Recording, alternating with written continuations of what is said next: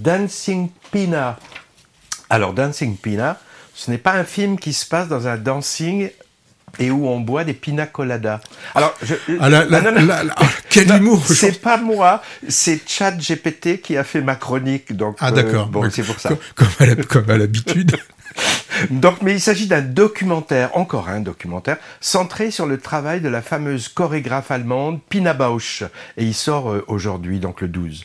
Un autre long métrage sur la danse, après les fictions, par exemple, Encore ou Uria, euh, qui parlait aussi de danse, mais c'était des fictions. Cette fois donc euh, dans un esprit un petit peu comme le, le, film récent qui s'appelait Les Indes galantes, où on suivait les répétitions de jeunes danseurs venus du hip-hop qui montaient un opéra à la Bastille. Et eh ben c'est un peu cet esprit-là, Dancing Pina. On suit dans ce film, en 2019-2020, les répétitions en parallèle des relectures de deux spectacles montés par Pina Bausch il y a une quarantaine d'années et reprise par ses anciens élèves devenus chorégraphes à leur tour.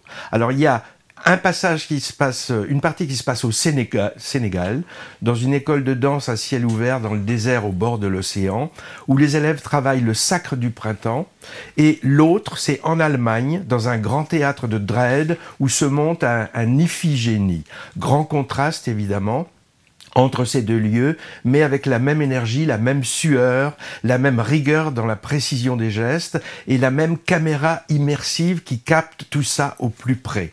Donc sont alternés des scènes euh, de danse dans ces deux lieux et des témoignages face caméra, soit des jeunes danseurs et danseuses qui parlent de leur parcours, parfois parfois semés d'obstacles, en particulier pour la partie africaine, Soit ce sont des anciens élèves de la compagnie montée par Pina qui parlent et ils portent une vénération sans borne à leur mentor. C'est peut-être ce côté un peu dévotion qui coince parfois. On les voit par exemple visionner religieusement des enregistrements vidéo des mêmes spectacles de l'époque et s'extasier devant des choses que, que nous spectateurs on voit pas trop vu la mauvaise qualité de l'image. On les voit aussi dire aux danseurs par exemple de faire comme ils veulent, d'adapter la chorégraphie à leur propre sensibilité, mais en même temps, on les voit leur demander de placer les mains au millimètre près pour coller au mouvement d'origine. Bref, il y a un côté un peu injonction qui peuvent paraître contradictoires.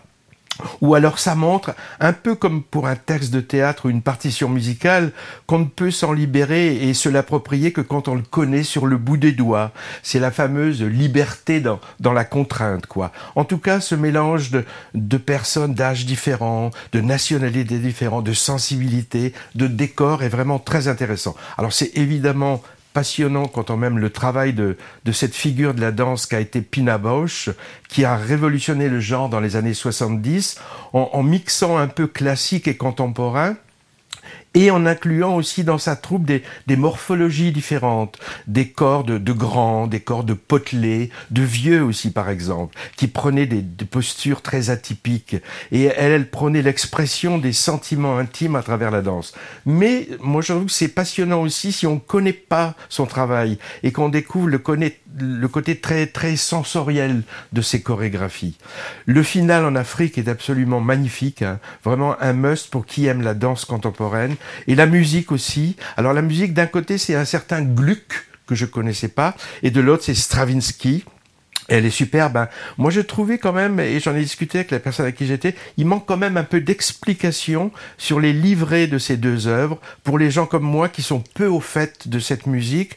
Ça, m'aurait aidé à mieux comprendre ce qui se joue dans les chorégraphies. Je pense qu'ils auraient pu mettre des cartons, par exemple, au début pour donner une idée des, histoires qui sont dansées. C'est d'un réalisateur allemand qui s'appelle Florian Heitzen.